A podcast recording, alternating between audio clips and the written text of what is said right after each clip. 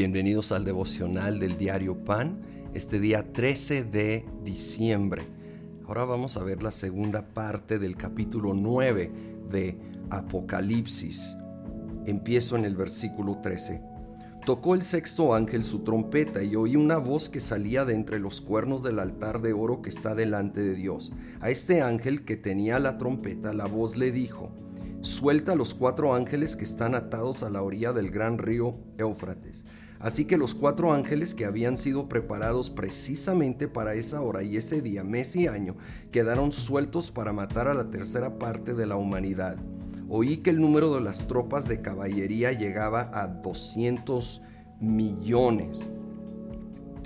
Y bueno, eh, la principal interpretación de esto es que esto es un gran ejército de 200 millones de soldados que en el tiempo que lo escribió Juan era completamente imposible, incalculable tal cosa, pero hoy es una realidad y está posiblemente hablando de la batalla de Armagedón, de, de la reunión de las tropas del mundo para esta probable última batalla.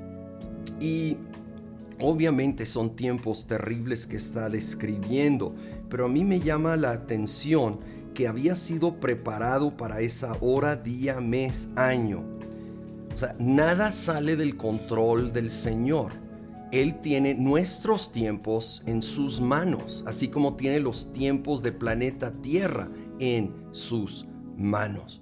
Y aunque a veces, de nuevo, parece que va por muy mal camino, Él va a usar precisamente esas cosas dolorosas y terribles para un bien mayor.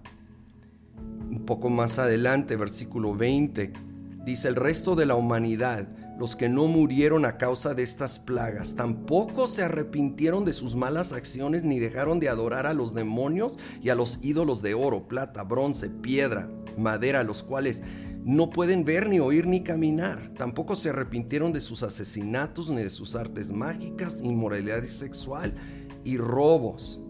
Ay Dios, aún con todo lo que está viendo la humanidad, muchos no se arrepientan y lo podemos ver ahorita con lo que estamos viviendo.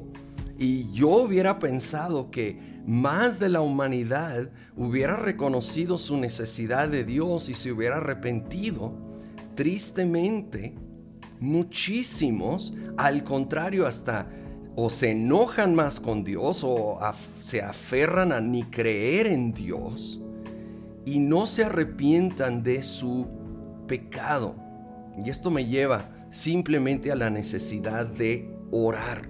Orar por, sí, nuestro mundo, nuestra tierra, nuestra ciudad, nación y cada uno muy en particular por nuestros seres queridos, vecinos, familiares, conocidos, nuestros círculos de contactos y conocidos, porque no solo, no va a llegar un arrepentimiento solo porque eh, el mundo se está viniendo abajo.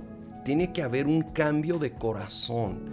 Y Dios va a usar nuestras oraciones como una herramienta, como ya hemos visto aquí en Apocalipsis. Se van llenando esas copas con las oraciones del pueblo de Dios hasta que al fin hay una respuesta del cielo. Clamemos por arrepentimiento ese, camino a la restauración, arrepentimiento, el reconocer que estamos mal, el abrazar el cambio, el dar esa vuelta, ese giro de 180 grados para ir en la dirección que Dios está marcando y que cada uno estemos arrepentidos en nuestra en nuestros caminos cuando reconocemos que nos hemos desviado del camino recto que Dios va marcando. Señor, en esta hora venimos pidiendo la convicción del Espíritu Santo, trayendo verdadero, genuino, profundo arrepentimiento.